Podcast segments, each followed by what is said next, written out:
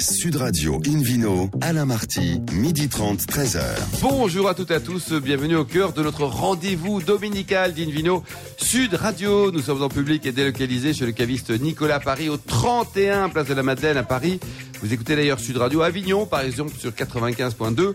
Et on peut se retrouver sur notre page Facebook Invino. Aujourd'hui, un menu qui prêche, comme d'habitude, la consommation modérée et responsable avec l'excellence du vignoble de Saint-Péret, le fonctionnement de l'odorat quand on déguste des vins, l'histoire de France racontée de café en bistrot et puis le Vino Quiz pour gagner un très beau cadeau en jouant sur invinoradio.tv. À mes côtés, Hélène Pio, André Derieux, David Cobol et Philippe Forbach. Bonjour à tous les quatre. Bonjour. Bonjour. Pour bien commencer cette émission, une Dino Radio retrouve André Derieux. Vous êtes notamment consultant en patrimoine de la vigne et du vin pour un balance tempore version Malvoisie avec une ressemblance lointaine à Angèle, non?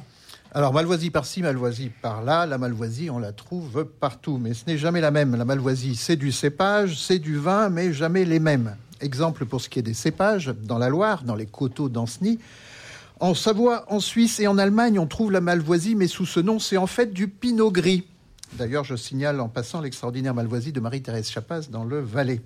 Dans le Languedoc, il y en a, mais c'est en réalité du Bourboulinque ou du Macabéo. Dans le Roussillon, en fait, c'est du Tourmat. En Corse, c'est du Vermentino. Donc, les cépages dits Malvoisie n'ont pas de parenté entre eux. Rien qu'en Italie, on trouve 15 variétés de Malvasia de toutes les couleurs. Fait amusant, il est fort probable que dans les verres de la Seine de Vinci, peinte dans l'église Santa Maria delle Grazie, ce soit de la Malvasia di Candia aromatica, dont Vinci avait une vigne donnée à lui par le duc de Milan, juste de l'autre côté de la rue.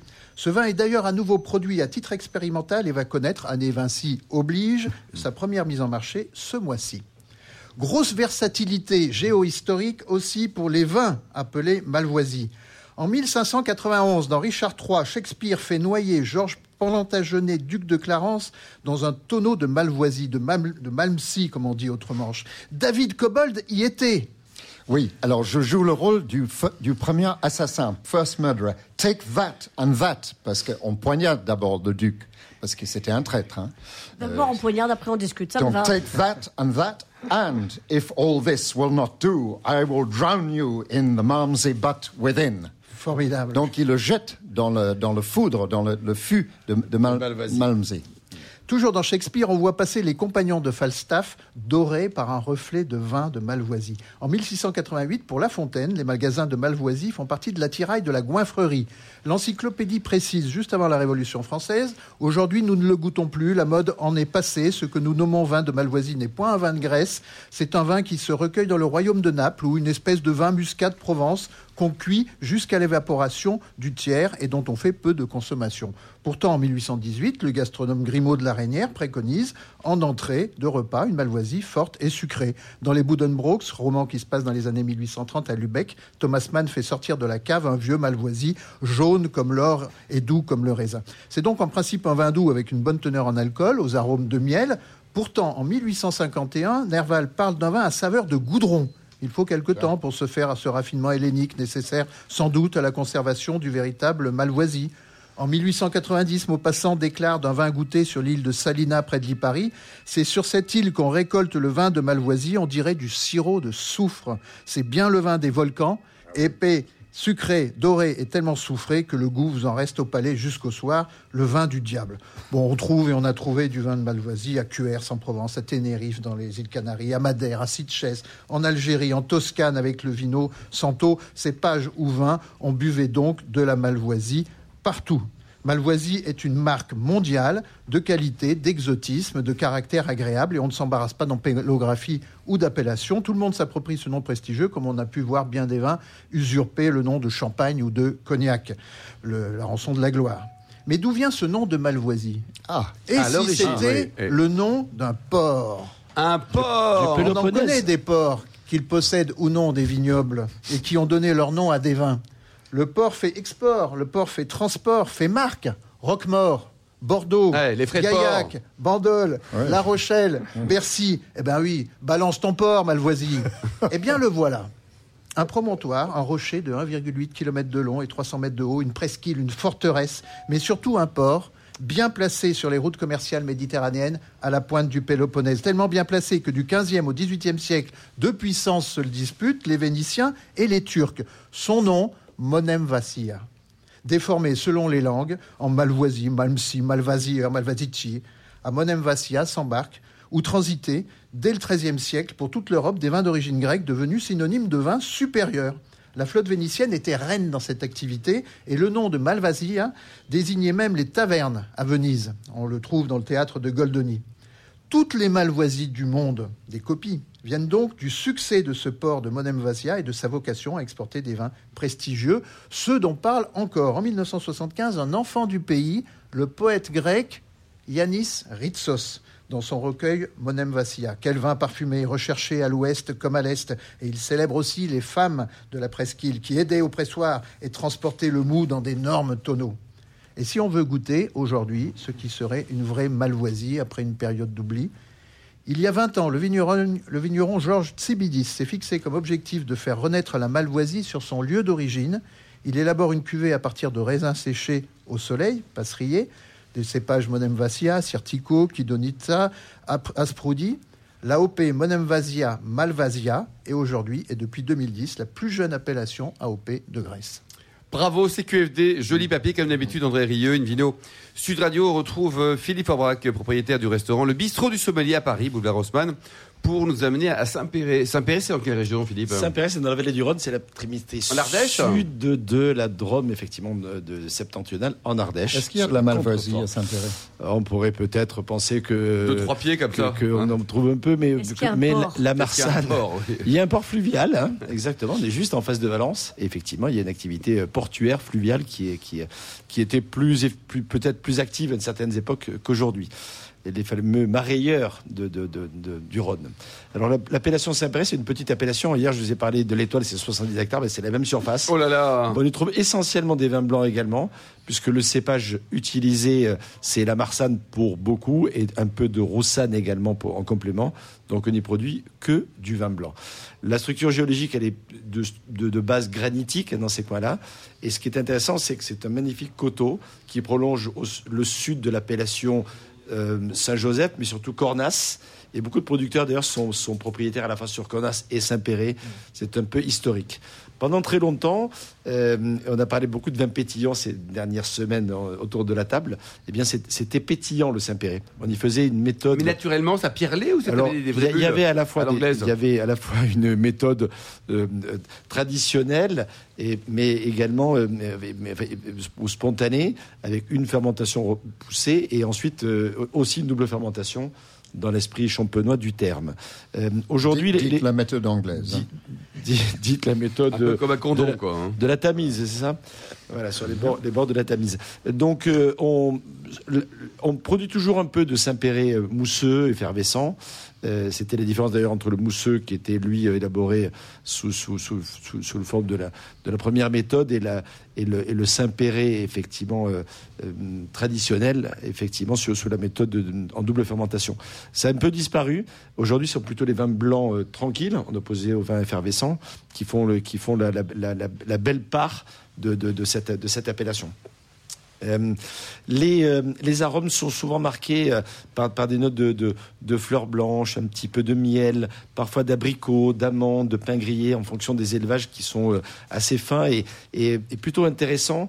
Ça, ça, devient vraiment un vin original, le Saint-Péret, alors que c'était un peu considéré comme le vin de l'apéro dans lequel on mettait finalement une liqueur de mûre chez nos amis. Un petit peu de saucisson. Et dont on faisait, avec effectivement le, côté mousseux de, cette région, on appelait ça le miro. Voilà, alors je sais ah pas si. Euh, le Miro. Ça s'appelait le Miro. Ça, ça rendait aveugle. M-I-R-O, voilà. C'était peut-être. Ça, ça, a inspiré beaucoup de peintres. Un, hommage exactement particulier aux peintres, euh, de, par une couleur tout à fait originale. Aujourd'hui, euh, ce sont, plutôt devenus des vins qui peuvent être d'excellents vins d'apéritif, mais qui sont plus gastronomiques qu'avant. Et ce sont des vins qui, en plus, se, boivent facilement. Aujourd'hui, les 2017, par exemple, et même les 2018 se goûtent très bien là plutôt en début de repas sur des poissons et, euh, sur, notamment sur les poissons de rivière.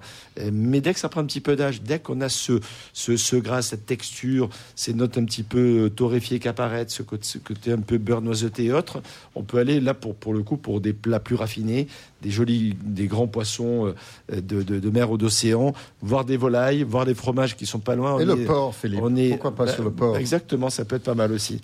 Euh, Un porcelet? exactement. Voilà, sur la le- broche notamment sur des, Cochon de lait. des, des cochon petits de lait. cochons de lait grillés. Je suis sûr que ça va merveilleusement bien. Et, euh, et en Ardèche, on a notamment cette saison euh, des, des, des, des marrons et des, ou des châtaignes. Et dans les marrons euh, que, que, l'on peut, dont on peut agrémenter quelques crustacés, c'est aussi un mariage tout à fait intéressant. Parmi les, deux- de- les grands domaines euh, emblématiques ou les grands noms de la région, j'aime particulièrement les vins d'Alain Vosges. C'est un peu la référence de, de- de l'appellation. Euh, certifié en biodynamie, euh, ça ne justifie pas tout, mais en tout cas, il y a une véritable démarche euh, engagée depuis 2013 dans ce sens-là et qui donne à ces cuvées beaucoup de, beaucoup de, de, personnalité. à, à la Ça fois, peut se c'est- garder, c'est- Philippe, ou pas trop bu- Ben, je vous disais tout à l'heure, pour- Oui, ce sont mais quand pas même. des vins de très grande garde. Les, les vins, les bulles de l'appellation ont plutôt tendance à se, à se boire assez rapidement. Et dans les vins blancs secs, il y a certaines cuvées qui, euh, qui bénéficient d'un élevage long, euh, sous bois, sur lit, et qui donnent plus de densité, plus de matière au vin, qui ont nourri le vin pe- pendant son élevage, et qui pour le coup peuvent donner des vins qui, dix ans après, sont encore tout à fait remarquables. Euh, J'aime beaucoup aussi la démarche de, l'équipe des vins de Vienne à Gaillard, Villars et Cuiron, qui, qui élabore non seulement des vins sur les coteaux de Sessuel en face, en remettant en valeur des terroirs un peu abandonnés, mais qui également ont une démarche de, de- à la fois de sélection et d'élaboration de vins sur, sur les autres appellations, et notamment Saint-Péret, qui est une appellation qui était un peu oubliée, hein, un peu localement, avec quelques lettres de noblesse tout à fait, euh, tout à fait locales. Donc, et aujourd'hui, c'est une appellation qui, qui gagne du terrain, même si 70 hectares, il peut, pas, peut appartir à la conquête du monde. Température de, service, Philippe, de, Alors, blanc, en tout cas. Jeune, un, un, tantinet frais, autour de, de 8, c'est bien. Euh, D'accord. au, au plus on prend de l'âge, au plus c'est intéressant pour les blancs. C'est pas spécifique à Saint-Péret, mais c'est spécifique au grand blanc. On peut monter et même servir à 12 voire 14 degrés un blanc. C'est pas du tout antinomique avec justement le message qu'on veut donc c'est passer. pas une aberration, quoi. Voilà. Euh, euh, D'autres d'autres domaines. J'ai découvert récemment euh, un petit domaine qui s'appelle le domaine Le, le, le Meunissier. Vraiment un petit domaine qui propose une cuvée 50-50 Marsanne Roussanne, donc un peu l'équilibre parfait, vinifié en barrique euh, avec des, des lits euh, qui, de- qui, qui donnent de la sucrosité, de la densité au vin et qui vaut vraiment le détour également. Et pour terminer, enfin le domaine du tunnel pour la soif et bien sûr le domaine clap pour la fin. Oh, merci beaucoup Philippe Forbach, merci à tous. On se retrouve dans un instant au bar à vin du caviste Nicolas Paris, place de la Madeleine, pour le vidéo quiz. Sud Radio Invino, Alain Marty, midi 30, 13h. Retour à la cave Nicolas Paris, place de la Madeleine, au 31 place de la Madeleine, pour cette émission en public et délocalisée avec euh, Hélène Pio et le vidéo quiz, Hélène. Quiz dont je vous rappelle le principe. Chaque semaine, nous vous posons une question sur le vin et le vainqueur gagne un très beau cadeau qui est cette semaine le prochain numéro du magazine Planète Vin et Spiritueux. La question de ce week-end est quel événement est organisé par Terre de Vin ce week-end? Réponse A, Bali Testing. Réponse B, Bordeaux Testing. Réponse C, Perpignan Testing. Pour répondre et gagner le prochain numéro du magazine Planète Vin et Spiritueux, rendez-vous toute la semaine sur le site invinoradio.tv, rubrique Vino Quiz. Le gagnant sera tiré au sort parmi les bonnes Merci réponses. beaucoup. Maintenant, nous débutons le Cobol Testing avec Invino sur Radio qui retrouve David Cobol, le président de l'Académie, le cofondateur de l'Académie des vins Ah bah, et merci pour spiritueux. la promotion. Pour une, pour une chronique qui sent bon aujourd'hui. hein. Ben, ça dépend. Parce que l'odoreur est neutre. Alors, on sent des bonnes choses et les moins bonnes. Alors, on va commencer par une petite définition que, évidemment, j'ai pioché chez Wikipédia, excellent site, qu'il faut soutenir. Euh, L'olfaction ou l'odorat est le sens qui permet d'analyser les substances chimiques volatiles, dites odeurs, présentes dans l'air ou dans d'autres euh, supports. Ce sens est moins utilisé chez l'être humain que chez de nombreux mammifères, pour lesquels il est prépondérant. Je pense aux chiens et aux chats notamment. Néanmoins, l'odeur personnelle semble encore jouer un ou plusieurs rôles chez l'humain en termes de communication non verbale à plusieurs âges de la vie et avec des nuances, notamment selon le sexe, homme, femme. Normalement, il y a deux sexes, hein, je ne sais pas pourquoi il spécifie ça. Et selon l'âge ou selon les contextes socio-culturels, je vous laisse imaginer euh, la suite. Non, mais transgenre, on doit exister, Ouais, bah, ça, David. hein. Alors, quelques faits. Donc, je vais vous annoncer quelques faits, et puis après, je vais vous parler d'une découverte assez étonnante faite par une équipe de, de chercheurs israéliens. Vous allez voir que c'est très surprenant. Alors, première remarque, est-ce que l'odorat est sexué?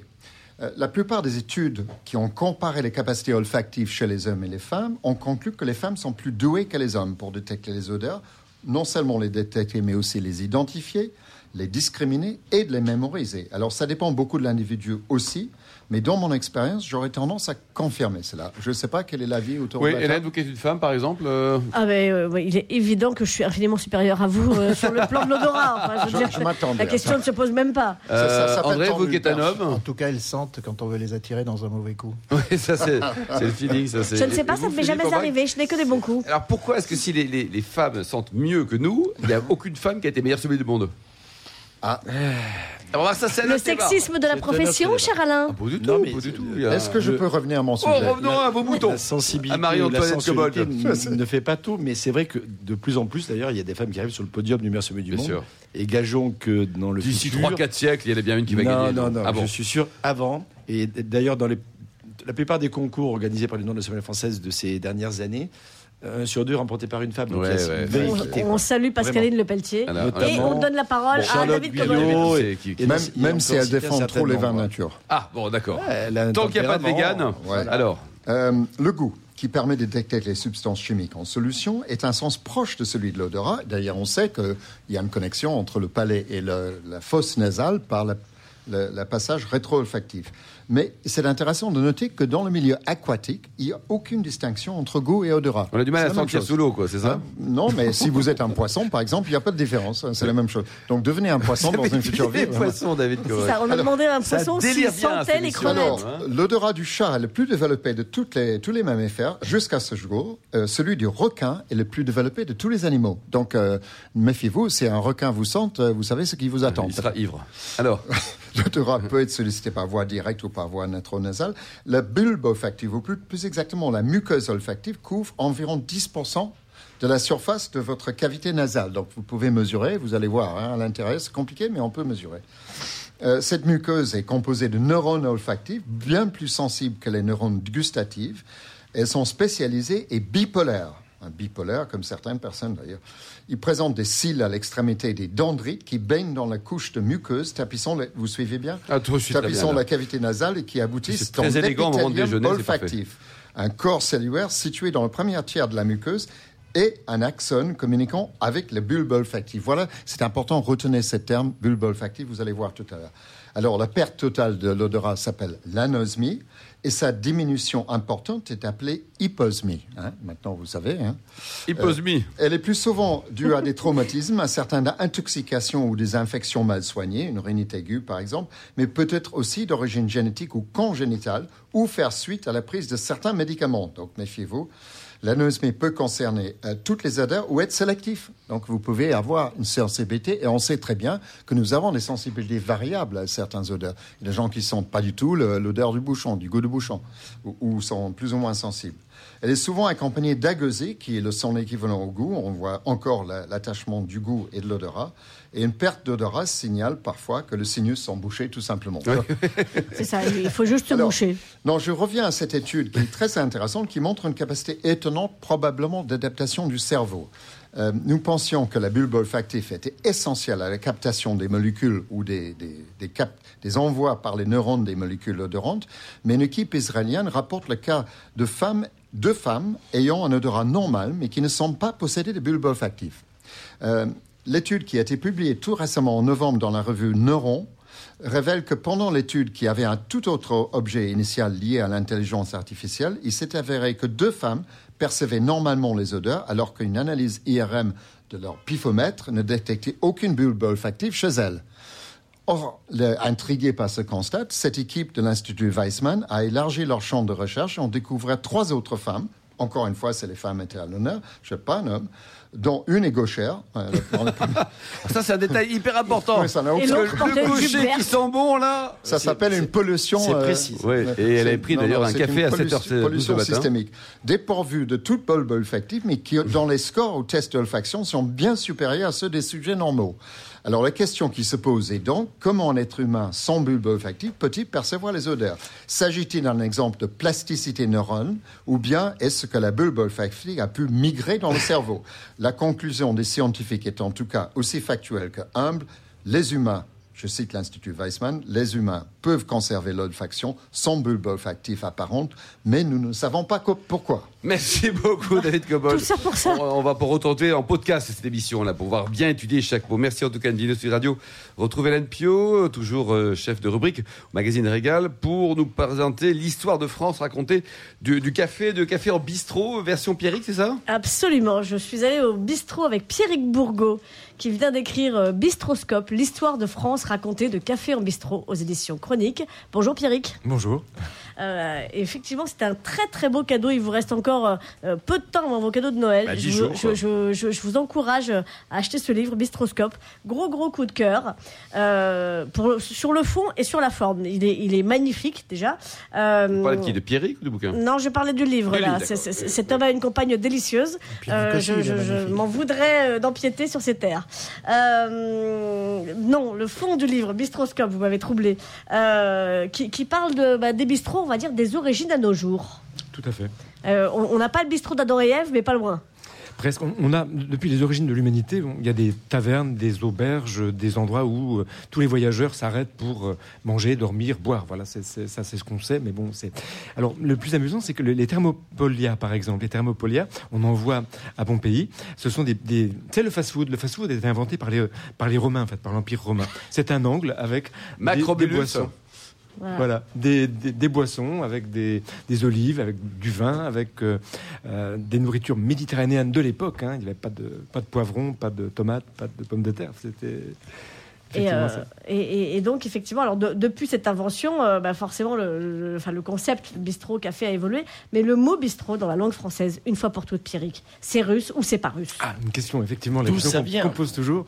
Alors, la légende dit que les Russes, en 1814, quand ils sont arrivés, euh, le Paris a été occupé quelques mois, euh, allaient dans les bistrots, notamment. Il y a une plaque à Montmartre qui, qui raconte ça. Ouais. Euh, ici, le premier, pour la première fois, le mot bistrot Chez la mère Catherine. Exactement, a été prononcé par un russe euh, qui était pressé, qui voulait, ça veut dire vite, donc elle voulait boire un coup rapidement. En fait, euh, c'est une jolie histoire. Euh, ça montre combien les, les- les bistrots sont des vecteurs d'histoire, mais Mais c'est vrai ou c'est pas vrai alors eh ben, écoute, on, on pense que non, parce que la, la littérature, non. on retrouve ce mot-là dans la littérature fin 19e, euh, dans les souvenirs de la petite et la grande roquette, euh, vers 1884. Le bistrot, eh ben, c'est euh, le, le, le, le marchand de vin, en fait.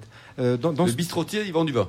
voilà, en fait, le bistrot, on appelle ça le bistrotier maintenant, mais c'était euh, la dans ce bouquin de, de 1884, on parle de euh, le bistrot, l'astérisque, et bien il y a une petite note en bas de page, bistrot égale marchand de vin. Ah Voilà. d'accord. Et à bistrot, il y a un thé ou il n'y a pas de thé alors? Alors, il n'y avait pas de bis- il y avait pas de thé à l'époque, mais c'était le marchand de vin. C'était, on allait par exemple à l'anniversaire du bistrot. C'est une personne, le bistrot. Voilà. D'accord. Ça a commencé Monsieur comme Bistrot. ça. Bah, je connais quelques-uns, Monsieur Voilà. Bistrot. Alors, oui. Euh, alors, dans, dans- dans votre livre Bistroscope, vous parlez aussi de cabaret d'eau chaude ou froide? Alors, moi, je connaissais le- le- l'eau chaude, l'eau froide. J'avais à peu près réussi à inventer l'eau tiède.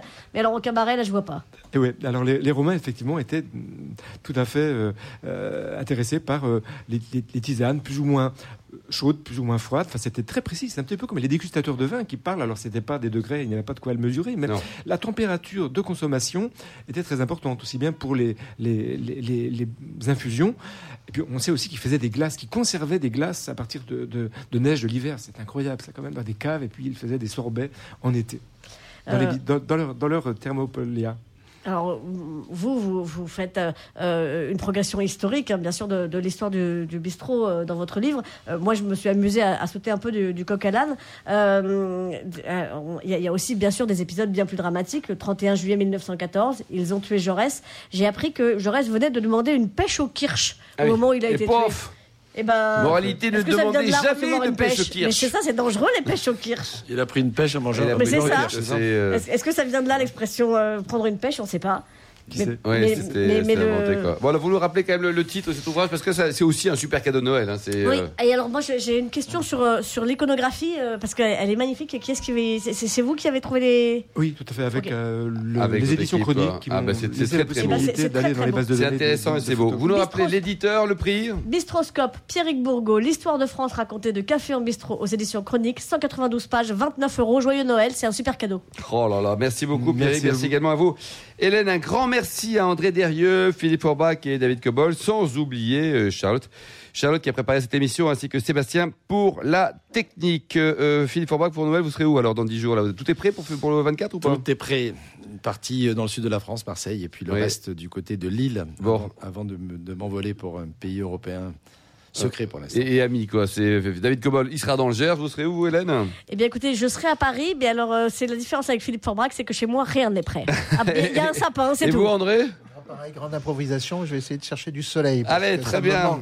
Fin de ce numéro d'Invino Sud Radio. Pour en savoir plus, rendez-vous sur, notamment sur les vacances d'Hélène, hein, sur sudradio.fr, invinoradio.tv ou notre page Facebook. On se retrouve samedi prochain à 12h30 précise pour une nouvelle émission, toujours en public et délocalisé chez Nicolas Le Cavis, fondé en 1822. D'ici là, c'est le moment excellent déjeuner. Restez à l'écoute de Sud Radio et surtout, observez la plus grande des modérations.